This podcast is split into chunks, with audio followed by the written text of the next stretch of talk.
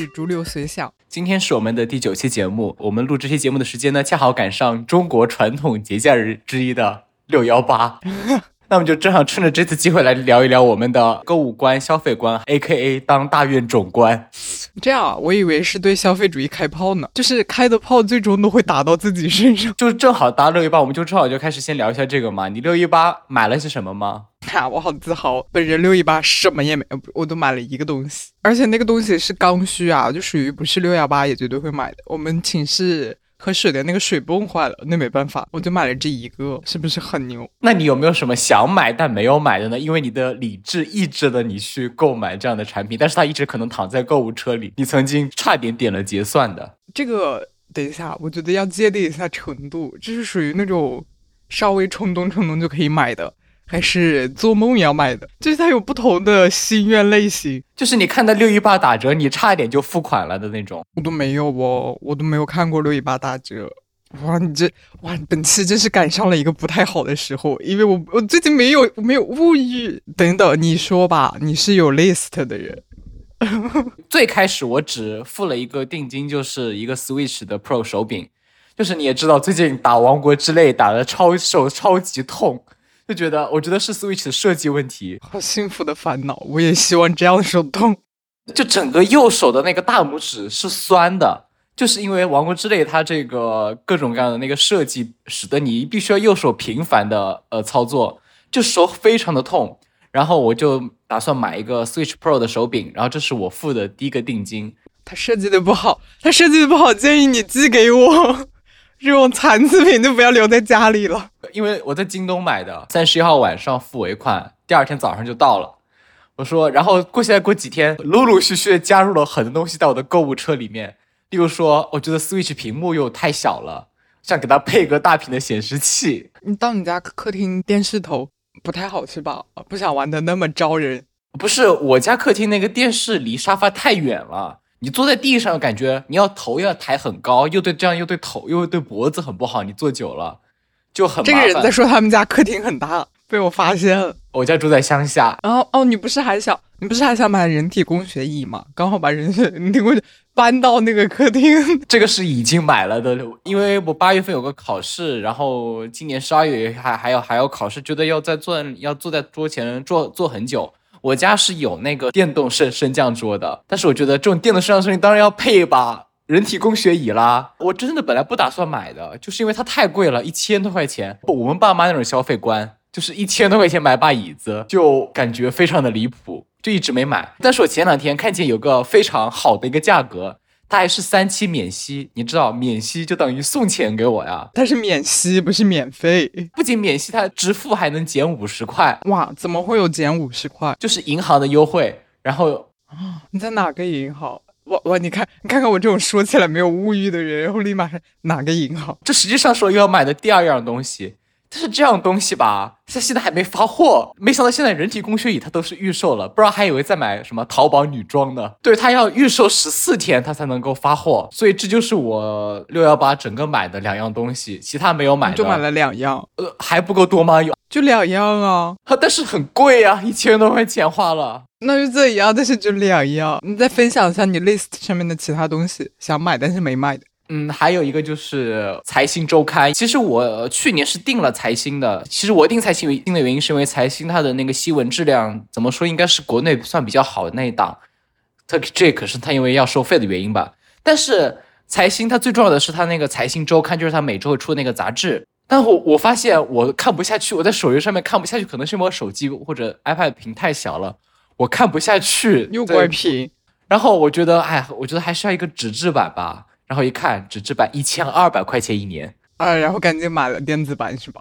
啊，对对对，赶紧续订了一年。这也不算六一八买的啦，你只是刚好上一年。没有，他六一八打折，好吧？我发现就是六幺八现在这种折扣，我记得最开始的那种六幺八的淘宝是满三百减三十，现在好像是到了满三百减五十了。因为它那种购物小节就是。哎，你可能买的不够多，所以你不太清楚。他每一个月就会莫名其妙搞一些什么什么风尚周啊，什么时尚之类的东西。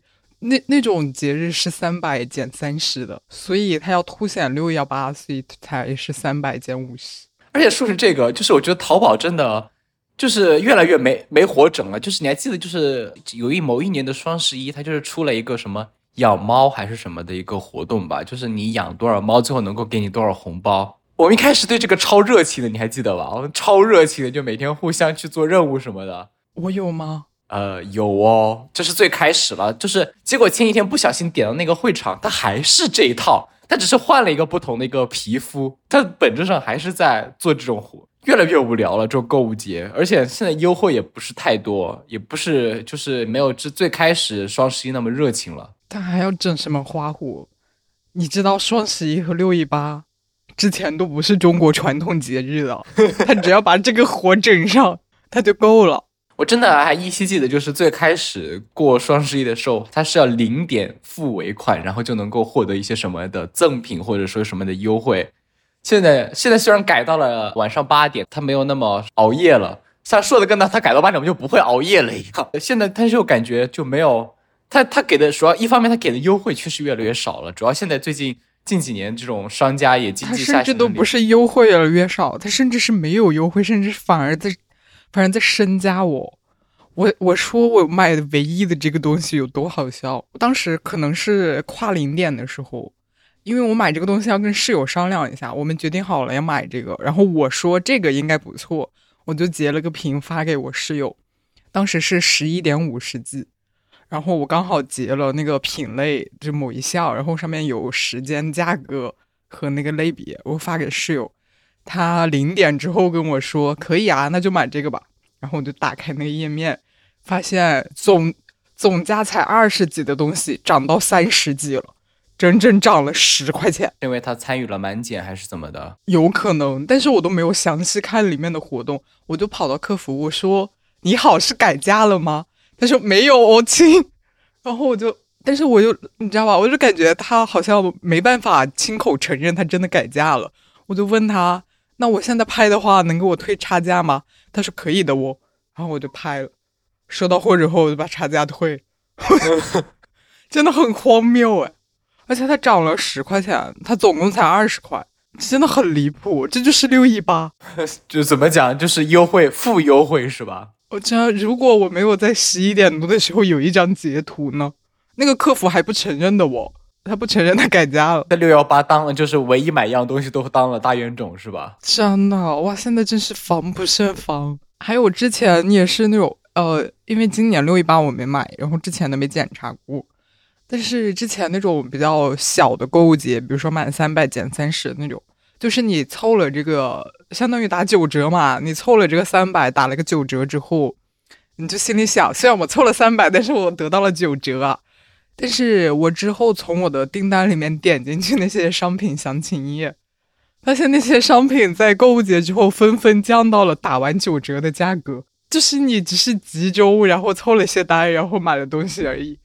当然，当然六一八和双十一肯定是有那种大优惠的，但是我觉得光靠我们普通人平平凡凡的购物是没办法赶上。我我其实真的觉得像这种你要说什么大优惠，基本上都不是这种几百块钱小东西，基本上是都是那种价格非常公开的，就是大家都知道这东西多少钱，或者它因为它本来就很贵的东西，例如说呃手机，你日常价多少钱，你基本上大家都知道，所以这东西它就不可能在上面搞鬼。像我们这种穷人买的这种几百块的东西。他们但但他他们就默认我们不知道原价，但是很多手机要买的时候，这根本不降价啊！手机啊、Pad 啊、电脑这种，呃，比较硬的东西，在我印象里，他们的价格就是很定的。那个你果然是很久没有买过东西了，买的太少了是吧？呃，对。像这一次算了，购平台又没给我广告，我为什么要说哪里有折扣呢？那是某，你说起这个真的很离谱，因为我有时候网上冲浪会看到各种广告嘛。因为你刚刚讲了京东，我才想起来，京东打钱，哦，对不是打钱的问题，那些打广告的人叫京东都不叫京东，叫东哥，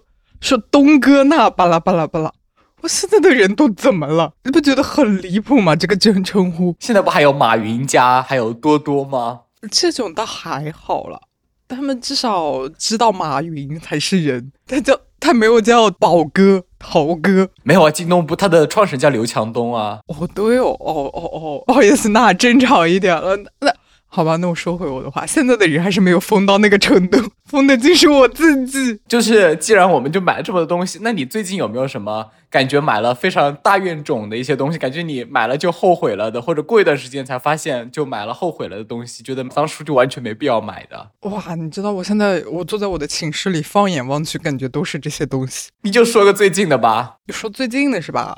最近就是，哎，其实我觉得也不算。这不能怪我个人，但它确实是消费主义。最近有在学校音乐节表演一些 K-pop，然后就大家要统一服装，就决定了是白上衣和红裤子。我刚好都没有，所以我就刚好都要买。但是我本人是非常喜欢绿色的，我其他东西基本都是绿色。买完这个红裤子之后，根本没法穿，因为不能人不能穿红配绿出门呢。但是你又有了一条红色的裤子。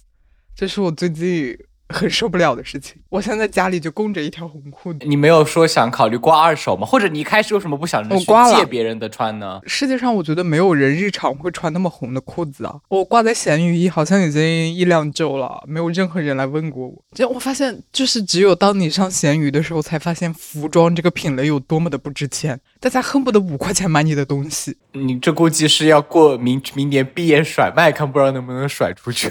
毕毕业甩卖也没有人会买衣服啊！我跟你说，毕业甩卖只有哪些东西最最具有流通价值？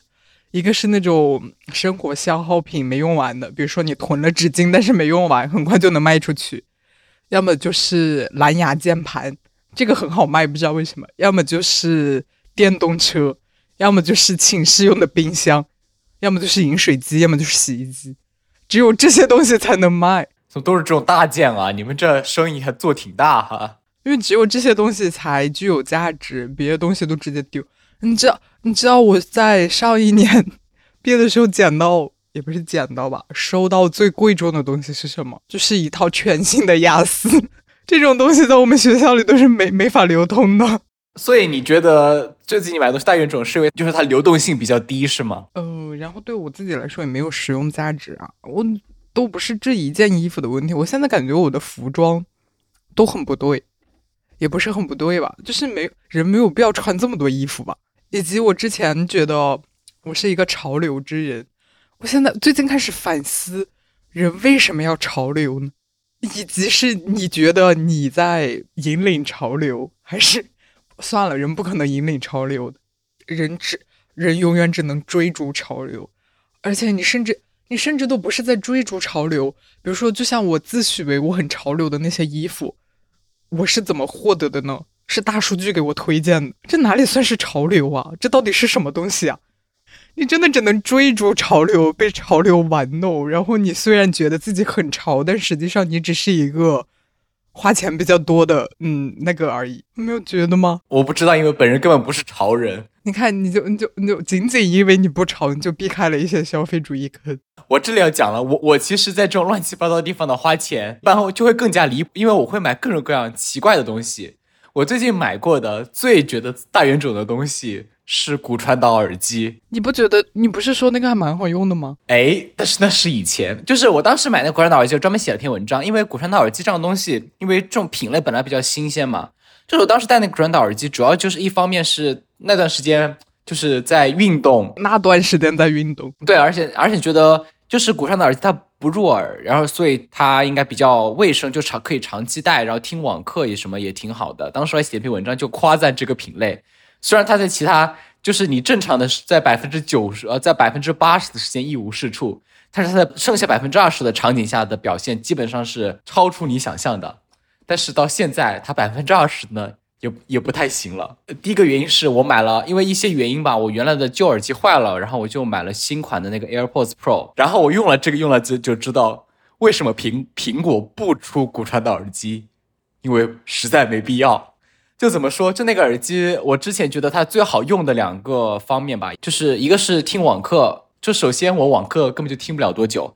第二个，我发现它听久了之后，因为它那个耳机是的，是什么头戴式的嘛，你戴久了之后，你会觉得它非常的夹头，就感觉你的头在被什么东西摁住一样，非常紧。因为它也考虑到运动，所以它不能够，它做的不容易脱落嘛，就摁得非常紧，而且它听久了之后，它那个。呃骨传导的部分它会发热，随时感觉它要炸了一样，它不能是长时间使用，所以它实际上最最最最最最适合的还是运动。然而我已经不运动了。为什么要提到 AirPods Pro 呢？这一方面，AirPods Pro 它是有降噪的，降噪这个功能是真的，你永远不知道它在什么时候你它能发挥它的作用。例如说，我家邻居现在在装修，这个时候你开降噪带来的效果，比你呃骨传导带来的效果就更加作用大嘛。而且包括你在在坐公交车什么的时候，感觉到原来降噪是个这么有用的东西。哇，那你是坐地铁坐少了，在地铁上不开降噪不能活。但是本人最近没有降噪耳机，所以在地铁上都是死的。然后，然后你知道它还有一个通透模式吗？其实这个通透模式就是它能够让你听到外界的声音，同时让你听听耳机内的声音。知道这东西有多厉害吗？就是苹果这个通透模式技术，我必须要在这里吹一下。现在我可以边骑车边听歌，用通透模式。你因为它，你还是可以听见你旁边的声音。只有在交通非常好的情况下，我才推荐用这种方式。呃，也不推荐了。总之，你开始就你你其实就应该好好骑车，不应该听歌了。但是我实在没想到，它居然在这种情况下都是可用的。我感觉你好像在怎么讲呢？就是你跟大家说，呃，我踩了一个消费主义坑，欢迎。然后同时我推荐一个好的品类。你你不像是在讲消费主义，你像是在你知道直播，然后拉踩一些 拉踩竞品。主要是你知道这款耳机多少钱吗？五百块钱，我只用了不到，反正反正不超过十次。然后马上我就，那它它被那个新的东西完完全全的取代掉了。这个国产的耳机我本来就是在闲鱼上面收回来的，它原价你知道多少钱吗？一千块钱。嗯，所以真正你是二手冤种。你现在你挂纤维你更挂不出去了，你二手你卖出去，别人问你在哪里买的，什么消费记录凭证什么的，你又不你又不你自己说是二手的，这三手你再知道闲鱼更不好出了。就三手卖二百五，那刚好一人两个人都是二百五，刚好。真的太冤种了，而且我真的在这种数码产品上面真的花了好多好多冤种钱呢。呃，另外一个数码冤种钱就是蓝牙键盘。其实我之前也是 iPad 配过键盘的，而且给你配，你你好像后面也买了这个吧？那个还是你买的？对呀，我气死了！早知道我我原来那个是卖掉了，早知道早早知道你哪一天会买 iPad 就送给你了。但是那个时候是二一年了，谁知道你二二年买了？你觉得这个键盘好用吗？看什么场景吧。你要是说。真的拿它当生产力是不可能的，但是如果你在 Pad 上面要做事的话，没有蓝蓝牙键盘，我觉得完全不可能。你不觉得这个键盘你还要配个鼠标吗？可是 Pad 没法配鼠标吧？可以。哇哦，你现你现在觉得要配一个了是吧？不是，但是我觉得没必要啦，因为真正有需求拿键盘和鼠标作为生产力的人，根本不会使用 Pad。那为什么呃苹果要出那个什么双面夹，它还带触控板呢？它就是为了它就是另外一些大冤种是吧？不是啊，不是啊，因为这样子他们去星巴克的话比较方便。反正我为什么当时会卖那个键盘呢？主要两个原因，第一个就是它要放电池，就是因为我本身使用频率不是特别高，但是它放键盘里面，你知道它就算它待机情况下都会亏电的，而且我还经常忘记关那个电源，立马检查了一下关了。你关了那个电源之后，你第二次你重新打开它重，它又要你还要等它重连。你知道这个就非常的难受，你要你等它几秒，而且怎么说？而且我总还是觉得那个键盘手感不是特别好，因为它键太键位太小了，而且它那个特别是方向键，你都用 Pad 了，你还在关这个蓝牙键盘？尤其是方向键，这点特别多，方向键特别小。但是现在有很多笔记本电脑的方向键也长那样，你不能只关蓝牙键盘。对，而且主要是它尺寸太小，而且它那个。它那个，如果我没记错的话，它那个数字键和那个什么调音量大小的那行功能键是连一起的，你必须要按 F N 键才能够调那个电量什么的。哦，不是，它是不是 F N 键是单独一行的？我看一下，我看一下，忘记这个键位了。你你要骂人的话，能不能做点调研啊？哦，不好意思，是我错怪他了，因为我很久没用过了。我觉得他还好啦，他在这个评论里面算好的啦。但但而且但是他也一百多块钱，我觉得这也挺挺冤种的吧，主要是。还有人买那个妙控键盘呢？哎，妙控键盘可不是约种啊！妙控键盘它没有开关，它是自动连接，它会自动待机，而你根本就不用等，它自己就连接上了，好吧？哇，因为这个，因为这个三秒钟，呃，从一百多变成那个好像是两千四百九十九吧，没记错的话。而且它还带触控板，好吧？它还是磁吸的，太牛了！好值啊！但是我也不会买了，就总感觉这，哦，但我觉得怎么讲？我觉得 iPad 键盘的整个品类，就是你不买那颗那个智能双面夹，你买了键盘，你你还要买个立住的立住它的东西，整个 iPad 这个键盘这个品类总整个就做的不是特别好。有没有一种可能，Pad 本来就不应该配键盘用？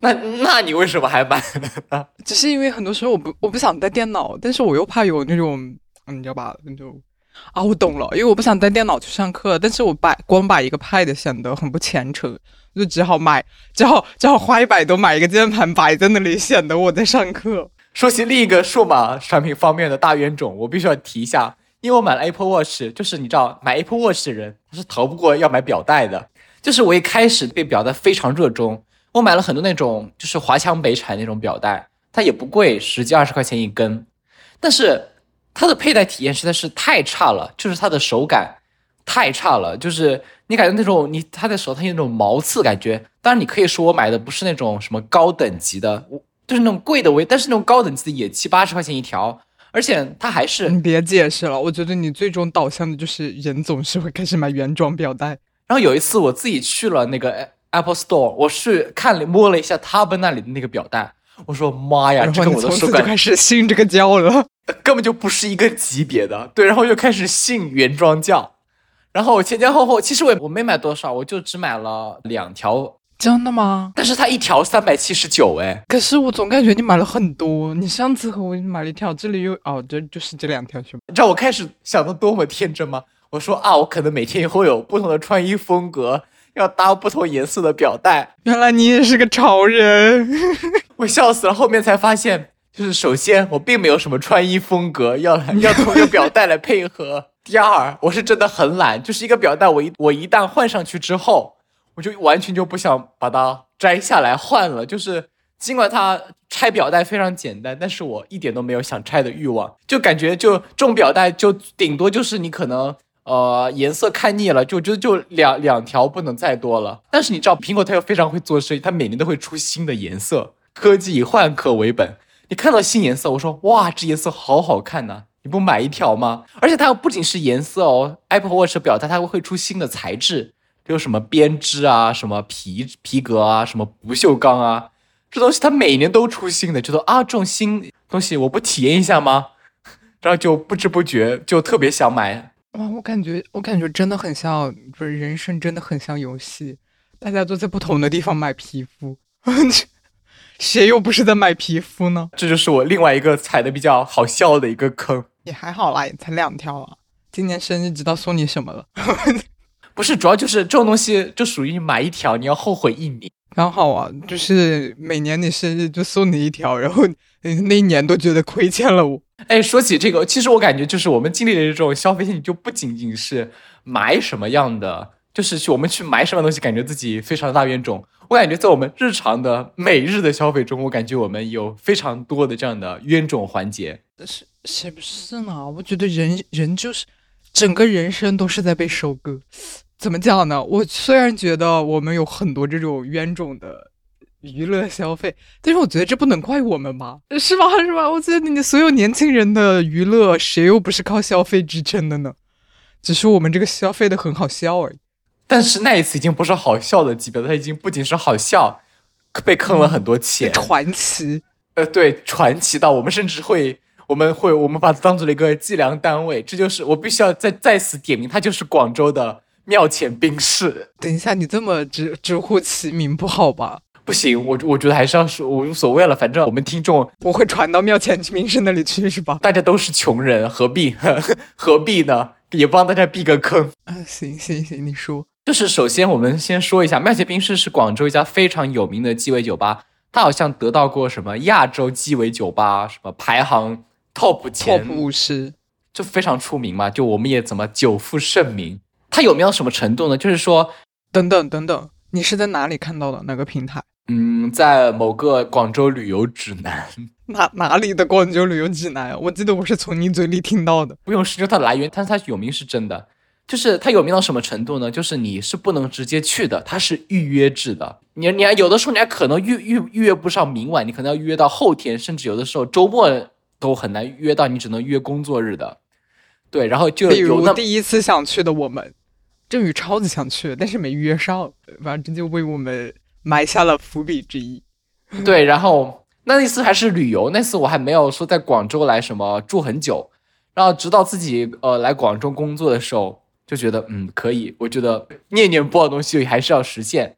然后那一次还是终于约上了，然后约上怎么说呢？他就是他那个约是怎么回事？就是他，因为他现场也有等等位的人，照火成这样，他现场有等位。如果你没有在预约时间到那里的话，他就会把你的好像预约时间只保留十五分钟。如果你十五分钟到不了那里，他就会释放给等位的人，把你的一个号就非常的嗯。然后那晚我们又比较赶，然后我们最后。他是打车去的，对，花了 十十几块还是二十块打车去的，终于赶上那个预约时间。然后我们看了那个那个什么酒单，就那个酒单上就没有低于九十八块钱的东西。其实好像有一个八十八的那种，嗯，好像是什么那种，总之就是你感觉就是酒的原原液，没有人去记得酒吧喝这种东西。对，你要点点有特色的东西。然后我看了一些有特色，就看了一下唯一一个比较。感兴趣的是一个什么？有什么咖啡豆，还有什么什么人参什么提取物的一个什么东西，我就点了。然后你点的是什么来着？嗯，我点的那个可经典了，那个名字叫那个名字叫牛奶，它据说酒里面是有奶香味儿，然后还有一些别的什么什么风味。最最你知道决决定性让我点这杯酒的决定性因素是，它那个酒杯是一个非常好看的细长的杯子。上面有一朵云，你不知道它是什么材质，但是它那个图上真的是有一朵云的。我心里想，来鸡尾酒吧就应该喝这种啊，所以我就点了它。它是多少？一百二十八还是一百三十八还是一百四十八？我都忘了，反正是中间的某一个价位。这东西端上来的时候，我们两个都沉默了。我觉得这是他的问题，这都不是我没有喝过贵价鸡尾酒，我之前喝的鸡尾酒都没有这么离谱。它图文完全不符，他就拿上来一个非常普通的杯子，还是宽的，上面也没有任何云，只有一片那种，就是最近很火的那种白巧蘸什么柑橘片之类的东西。我说这不是我的吧？他说嗯，就是你的。我说长得不一样啊。他说我们那个杯子没了。我我来就是喝杯子的好吧？然后说到我那一杯，我那一杯简直喝喝一口，我就是整个就是痛苦面具。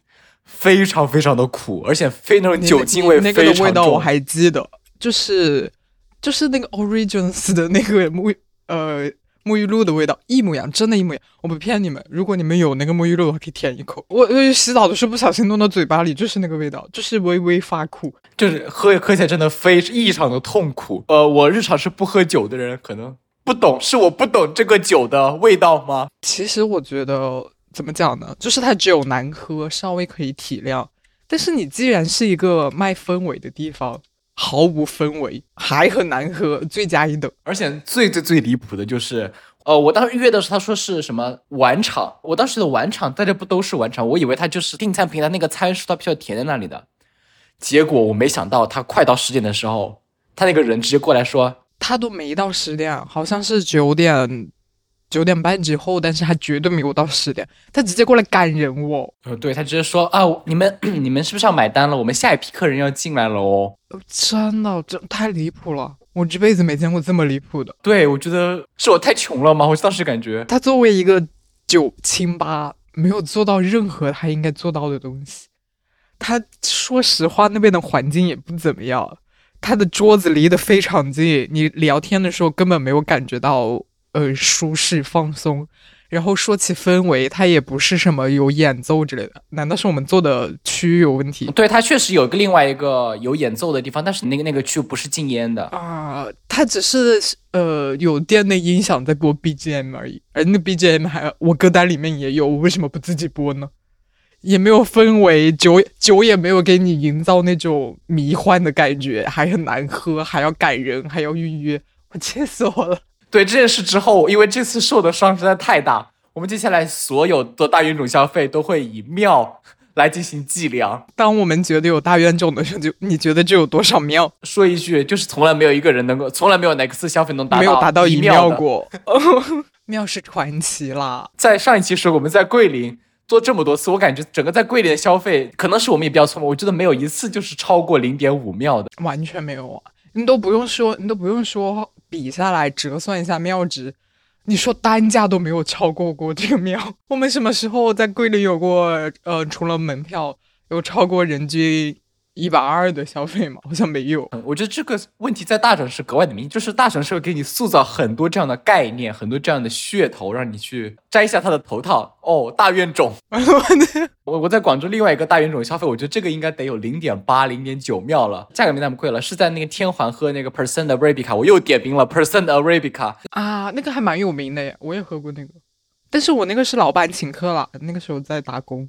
所以我就觉得它该贵，一杯最正常的美式快三十块，而且喝起来我真的不如广州本土的那个 C 档好喝。而且是你都别走远了，你在天环，你别你你别去那三楼，你往下走两层，你去 Manner，十块钱十五块钱，那我比 Person 的 Arabica 好喝。哎，你说到这个，我觉得现在整个饮品就是消呃消费主义主力军之一。你说起这个咖啡，记不记得我们在桂林喝过人生中最感动的咖啡？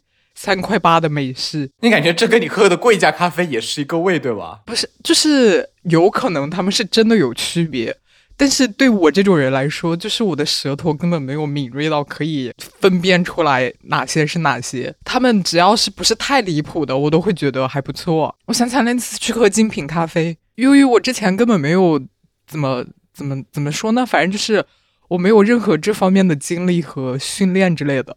我喝那个咖啡就是 OK 咖啡，然后振宇问我：“你没有喝出什么什么风味吗？”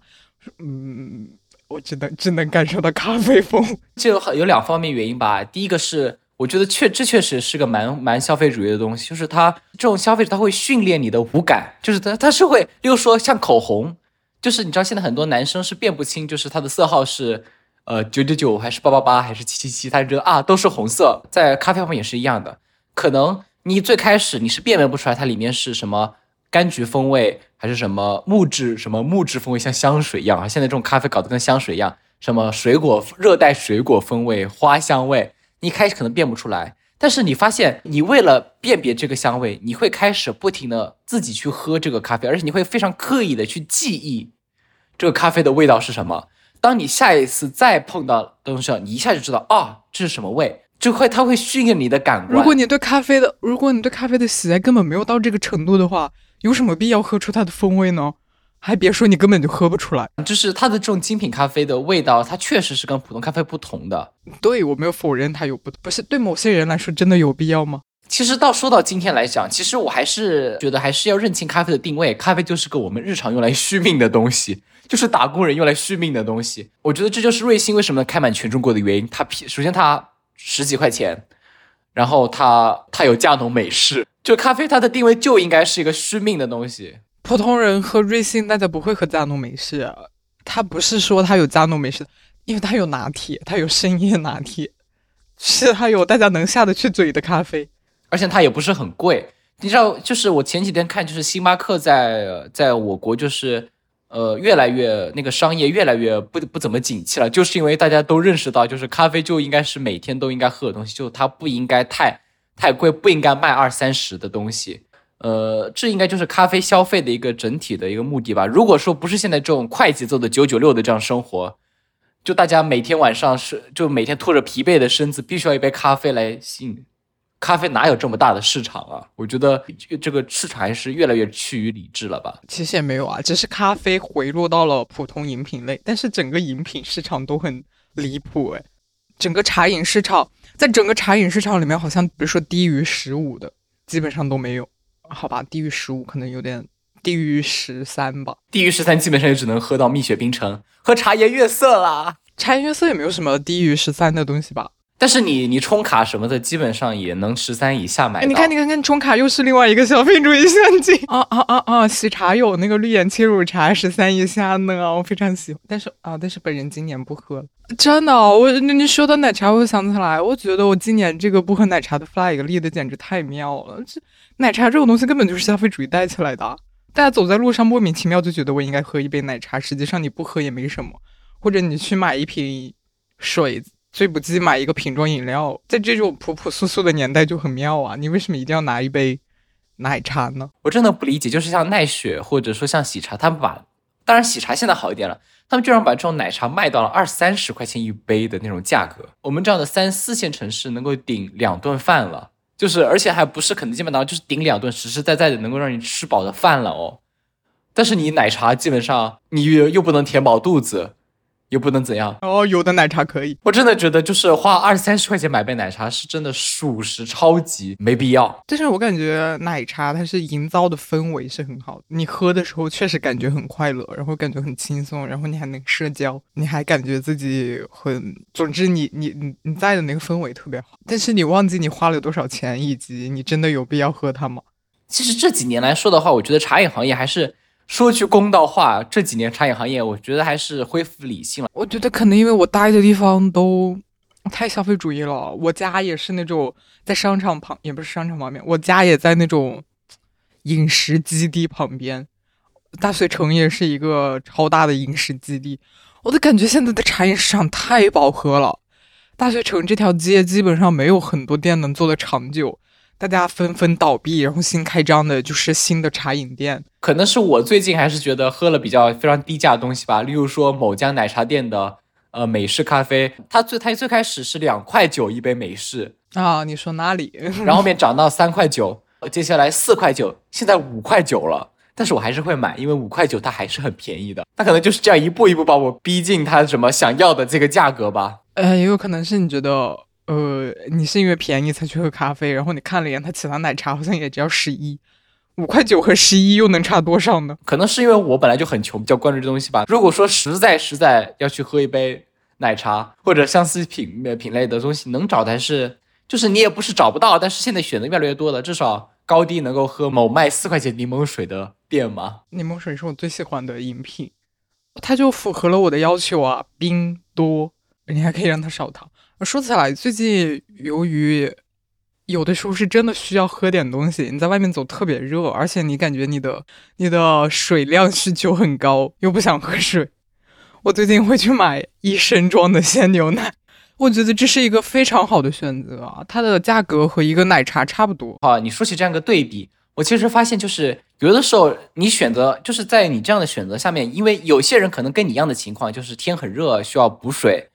他为什么不去买牛奶，而会选择去买杯奶茶？我觉得怎么讲，就是我觉得就是奶茶这样东西，它营造了一种体面的一种氛围。我觉得这又是消费主义的一个陷阱了。他会有男生会就觉得啊，我这种情况喝一杯奶茶似乎就是比较体面的。而且我觉得这是这是市场的决定消费者啊，因为你要去买牛奶，你还要走到那种比较大的超市里面拿出一瓶牛奶，并且也不是很方便，你要倒到自己的杯子里喝。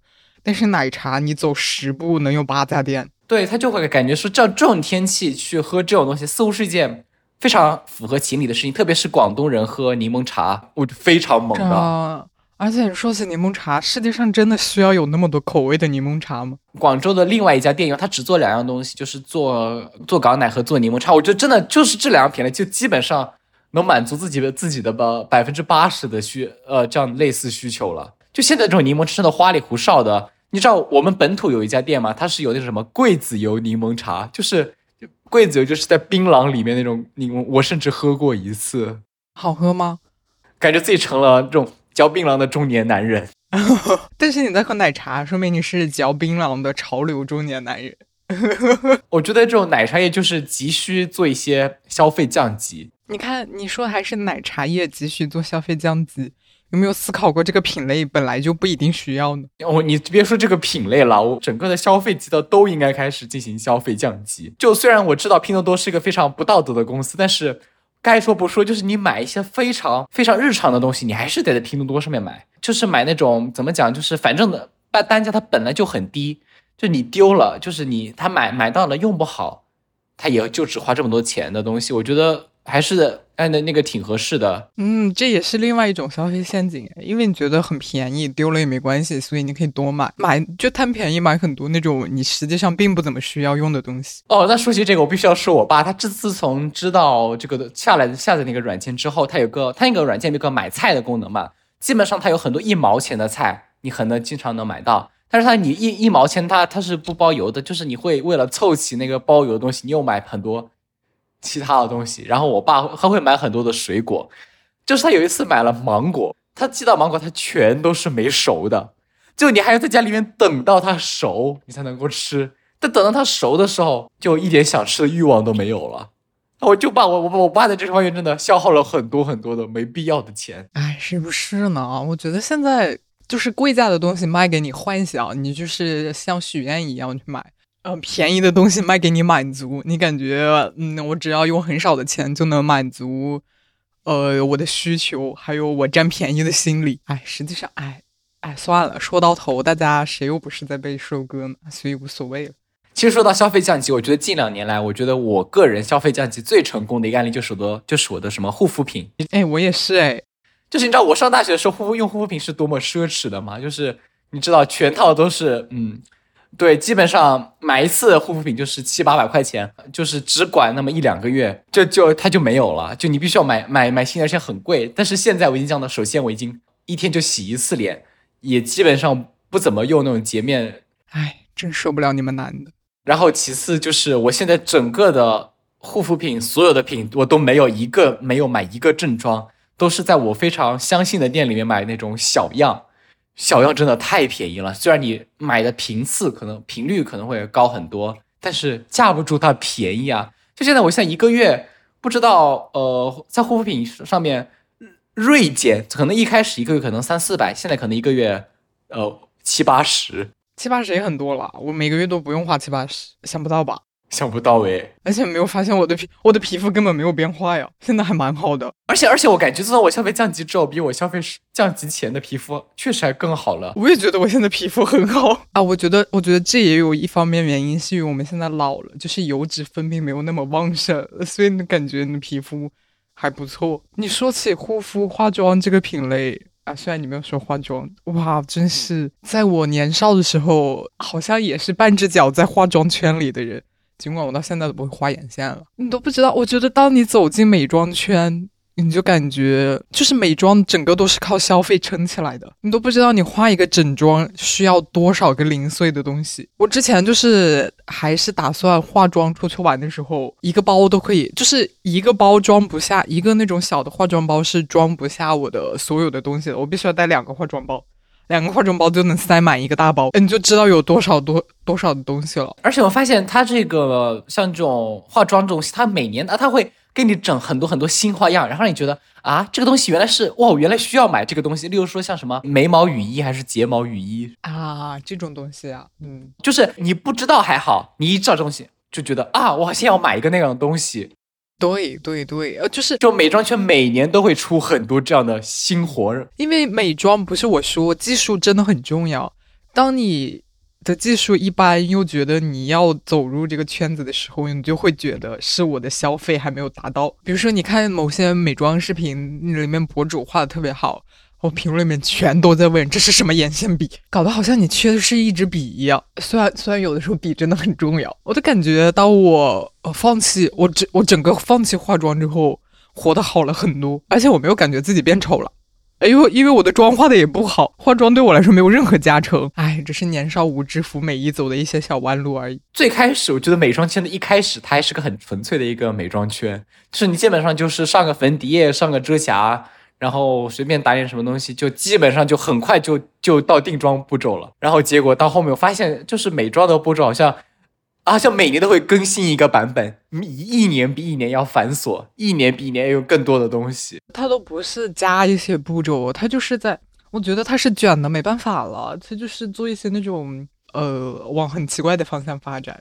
比如说最近很火的什么三明治做法，你就是先定妆再上底妆，或者再定妆，就感觉你的底妆是扒在你脸上的。类似于这种东西，哇，那这样对皮肤真的好一点都不好哎，所以才要护肤啊！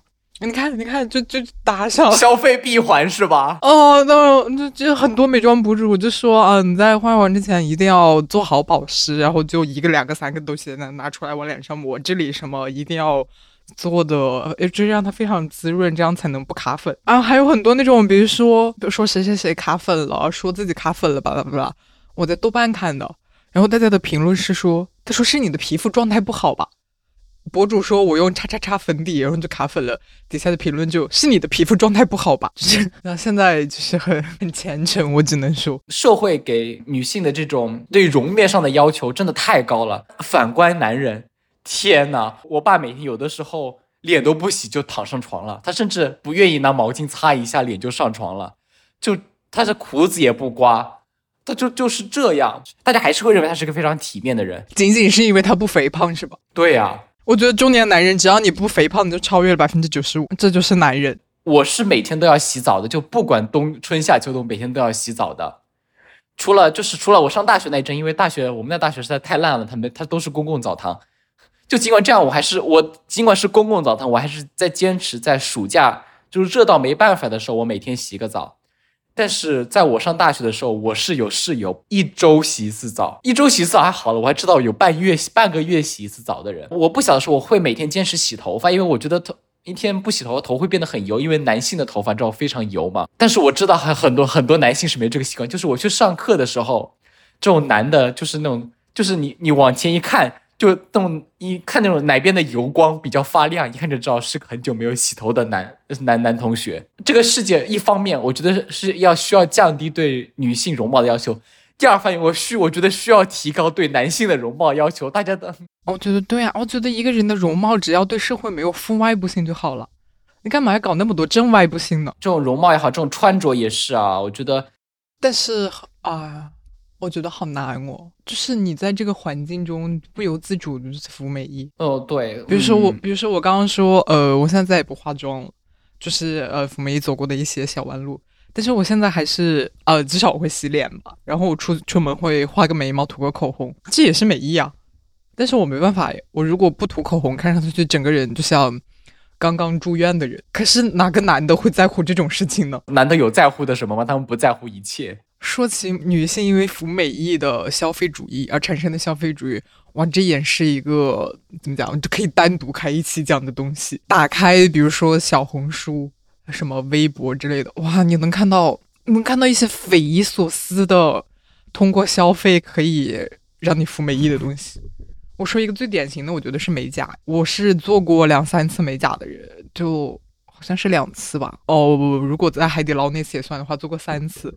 做完这三次美甲之后，发誓我这辈子再也不做美甲，根本没有办法忍受这个东西。它在你的指甲上确实很漂亮，我甚至做的都不是那种超长美甲，我都觉得没办法生活，因为指甲这个东西它是会长的，你大概十天之后，它就会长出来一大截，你看上去就很割裂。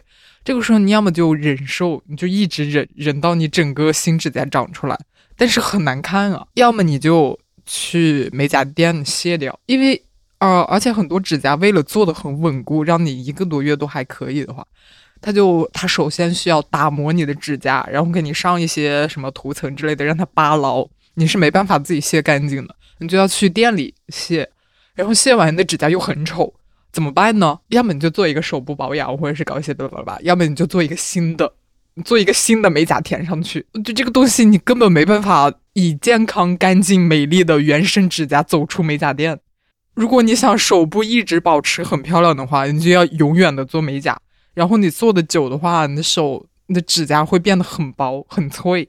就是，就就在在我发现这个循环之后，我就完全没有办法忍受了。但是现在身边做美甲的人越来越多，我感觉这个非常消费的一点，消费主义点就是，你刚刚既然最后提到了，跑周围做美甲的人越来越多，那我就就是觉得这就是其实这就是消费主义给你营造的一种焦虑感，就是啊，我周围的人都在做美甲，然后打开小红书，就这种美女都做的美甲这么好看，其实真的就是在我发完誓之后，我不是说之前呃跳 K-pop，然后和很多很多人一起排舞啊，或者是表演之类的。我当时真的在想，我要不要去做一个美甲呢？手上都有超长美甲，我看上去非常潮流。现在在想，嗯，我要不要改一下这潮流？最后还是因为我的事业没去改。像这种服务美意的这样的消费主义，真的很大部分，我觉得绝大部分都是因为跟风。嗯，很难说哎。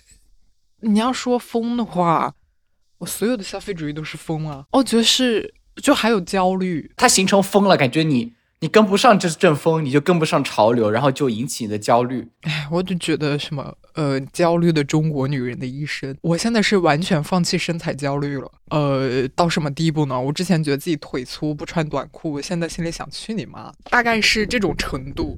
然后，但是我在网上冲浪，就是你这辈子是不可避免的看到很多广告的，哇，这也是消费主义的一大一大现象。没有广告，简直简直感觉资本主义不能运转了。就是你看到那些广告给我推的很多很多东西，我觉得他可能就是仅仅因为我性别是女，就给我推推一些广告。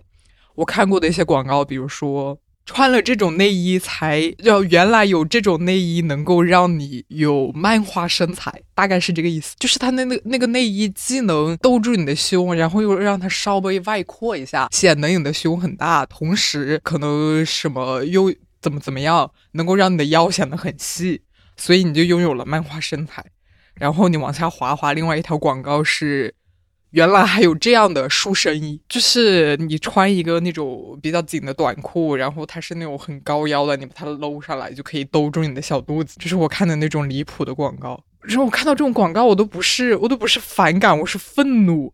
那种本，比如说本来就在青春期，对自己稍微有点焦虑的女生，我看到这种东西会怎么想呢？你很难，你很难去指责某一个具体的个人，说啊你在跟风，或者说啊你服美衣自己没有发现吧？我觉得在这个大环境下，就就大家觉得好像为了让你消费，真不真不惜一切手段。就是消费者对我逻辑是什么呢？其实就是他会让你觉得你人生中所要达到的一些不可说的东西，例如说啊，例如说像什么找到伴侣啊，什么东西，呃或或者说呃什么自由啊。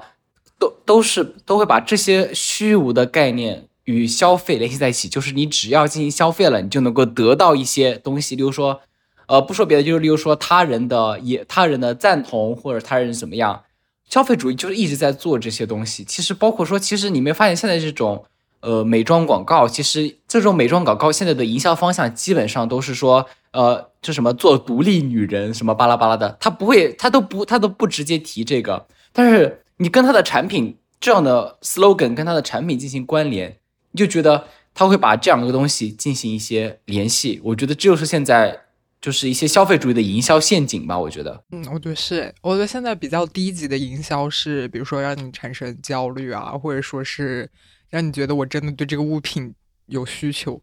在高级的营销是，它会符号化。他会觉得这是你的精神追求，只有就是我的审美到了这个地步，我就需要消费它，或者是当我消费它，我就能获得一些，嗯，我就能获得一些精神抚慰。它都它都不是一个单纯的消费品了，它很像那种 maybe 宗教。那我们被坑了这么多次，你有没有总结出一些，就是一些大冤种的一些外部特征，或者说一些呃避免避免跳坑的一些？经验和技巧呢？我觉得没有。呃，首首先，首先，就就像我们刚刚分析的，就是你在这个世界上，我觉得在任何人、任何时刻，他都是在消费的，你没办法，是吧？然后我们说那种，比如说一些常见的那种说反消费主义的一些招数，比如说，呃，真的以你的需求出发，然后在你的消费能力范围内。买一些就是真的以你自己的需求出发，然后在你的消费能力之内进行消费，对，这些都是虚假的，你知道？首先，你的你的需求也是虚假的，然后你的消费能力这种东西也很难说，就是你没办法，你活着就是被收割。我觉得就是接受这个，然后你被收割的时候，不要不要责怪自己，只要只要你没有只要你没有超前消费太多，你会觉得嗯 OK，然后。啊，消费主义也算一种体验，是吧？我觉得就是当你，当你真的体验过很多很多冤种的时候，你那些冤种经验就不会再有了吧？比如说，我们现在也不会因为一些新奇的体验走进一家清吧。就我我的意思就是，当你体验的够多，你就能避免一些太太太传奇的雷，那种没办法避免的，就算了吧。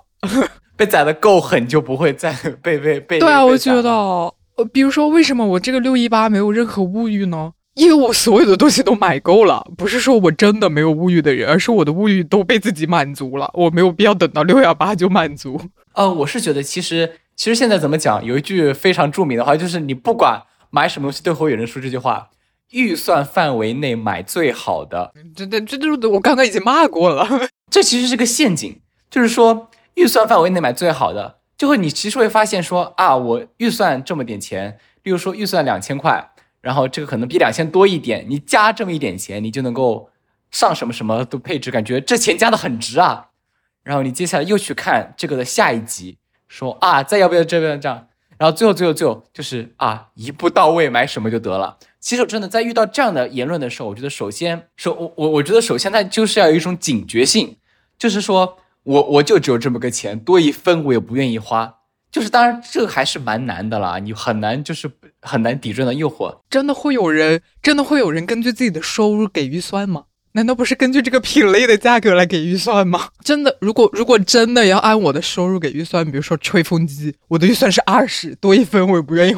但是世界上这个品类没有二十的呀。怎么讲？就是我觉得这个预算这个词也是个非常有意思的话。就是刚如你所说，就是它是你是看过它的整体的一个价格范围，你给出的一个预算。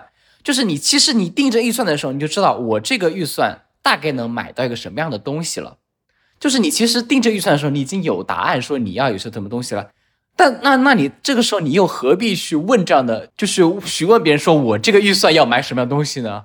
我觉得这就是没必要了。就是我觉得其实你在定这个预算的时候，你已经看过了很多很多个在这个品类的一些商品，你已经能你心里已经知道你这个钱能买到什么的东西了，就基本上你就不需要再去做多余的让让别人给你出主意了。我觉得这种，对，这综合下就是少让别人给你出主意。我突然想到这句话：预算范围内买最贵的，而且真正有用的就是后面四个字买最贵的。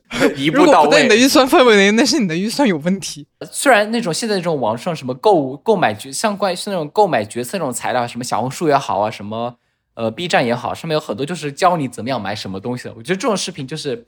就是不能看太多。首先给你创造需求，你没有那些需求的时候，你就没有必要因为这种省钱而花这么多精力。我觉得，我觉得当人真的需要就是看这种，比如说攻略之类的来买东西，那就不是你要买的东西。哎，你说起这个，说起这个，我之前购物节发现特别荒谬的是，每年购物节我都会觉得荒谬一次，就是淘宝的那个功能，呃，分享你的购物车或者去别人的购物车里抄抄作业，就我这荒谬死了。就是就有一种啊，我好像没什么需求，谁来给我创造一点需求？求求你了，让我花点钱吧！大家大家钱是大风刮来的一样，这需求好像就告诉就跟大家说，我真的很不懂。你需要对比去做出买什么东西决策的时候，就是我感觉就是多相信你自己吧。就是这种东西你可以看，但是真的不能看特别多，他给你的选择也多了，你会变得更纠结。然后你你在你在你的预算范围内变得更纠结的时候，你会在想说。我这我现在这么纠结，是不是因为我预算太低了？然后你就会去提高你的预算，就是就像我刚刚讲，就是你的预算有问题，不是买这个月就是你的预算有问题。我甚至觉得不存在说什么一个你真的能够控制预算的东西，你你根本像预算根本就不是拿来给你控制的。我我觉得就是经验，就是你要了解这一点，预算不是拿来给你控制的，因为你控制不住它，你把握不住。哇！我发现我们真的哇，我我们讲自己的这种经验是，就是就是大家都是一退再退，就是你没有办法，然后你只能，所以你尽量寻找一个空间。我我觉得在这个资本主义时代生活，好像只能这样。这样就像我刚刚讲的，因为你的需求是很难说真的是出于你自己而产生的需求，但是我觉得真的只能是你。多问问自己，就是我这个我这个消费的动机是什么？都不是说我为什么要消费，我的动机是什么？比如说我要买口红，我很清楚的知道我要买口红，但是我为什么要买口红，是吧？就是你再追问一下自己，也许你就能消除一些消费。要填个表是吧？申请表，口红购买申请表，我觉得有道理啊。虽然不是一定要形式上那么严格。但是你就是多追问自己一步，也许你就能你就能少踩一些坑。但我还是觉得你踩坑就踩坑，人生就是在在坑。我觉得人生就是在坑里面走来走去，是吧？那那也无所谓，好吧。最后最后我们讲一下，在我们讲完一整期反消费主义之后，来讲讲自己自己最想买的是什么东西，你的消费愿望是什么？哎，我感觉这个话题很有意思，就是 我们刚刚讲的消费，就是那种。给你营造一种美好生活的愿景，我觉得我的消费愿望完全就是我我我我的愿望完全就是这句这句话的写照，因为我现在最想要的就是自己独居的美好生活。我发现我这些愿望纯靠消费累积，先不说，就先房子这种东西先不说了，我看了一下我在不同的平台建的一些收藏夹或者是列表之类的，比如说我那些列表叫“终有一天我可以自己住”，我里面 全加加的全部都是消费的东西。我加了好多呃高级的凳子，我也有，甚至我那个凳子还有一些奇形怪状的，不仅有人体工学椅，还有那种猴凳，那个就是你可以用很奇怪的姿势蹲在上面，也很舒服。我还加了刚刚发现的有麻将机，还有一些 很漂亮的装饰画，还有一些华而不实的瓷器，还有高级的枕头。高级的枕头我加了四五种不同的。我觉得可能就是我的颈椎不好，我通过消费一些高级枕头或者是高级床垫，我就可以获得健康。然后加那种华而不实的，也不是华而不实，加那种很美好的生活愿景的消费品，我就能获得那种美好独居生活的想象。我的愿望大概就是这种看起来也不奢华，实际上很奢华的东西。我我我我的愿望跟你差不多，也是属于一种说刚需是刚需吧，说刚需好像也不是刚需的，就是我想要一个就是属于只属于自己的一个代步的工具。现在可能比较想买一部电动车，如果换这个地方，可能就会想自己自己买一部车了。就是例如说像现在来讲的话，呃，虽然我觉得全全都怪你现在待的这个城市的公共交通太不发达了。没有，我觉得大城市也是这样，就是大城市的地铁，就是它运营的再晚，它都有那个。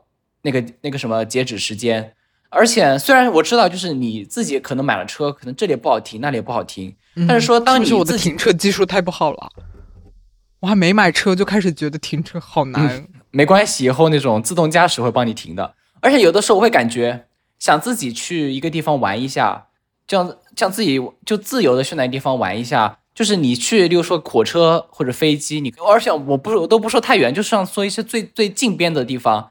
就是赶火车，你可能需要去迎合那个火车的时间，你需要调整你的你的时间或者怎么样。有的时候你还你你就没有自由，说我今天我我想要临时计划什么东西，就是说我今天临时玩一晚上，我不回来了，或者说呃或者说我当天去我就当天回，我想我我想到那个地方我再做这个决定。呃，但是现在的这种公共交通，它其实很难让你去做这种比较临时的决定。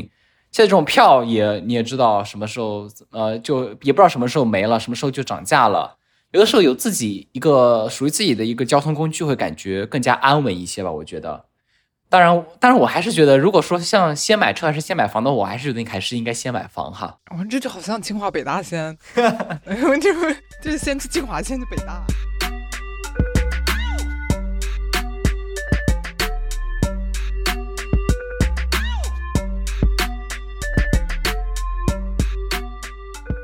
感谢你的收听，欢迎在 Apple Podcast、小宇宙、喜马拉雅订阅我们的播客。当然，我们更推荐你使用泛用型播客客户端，例如 Castro、Pocket Casts、Overcast。关于播客客户端的介绍，可以移步本节目 Show Note 中的链接。再次感谢您的关注，我们下次见。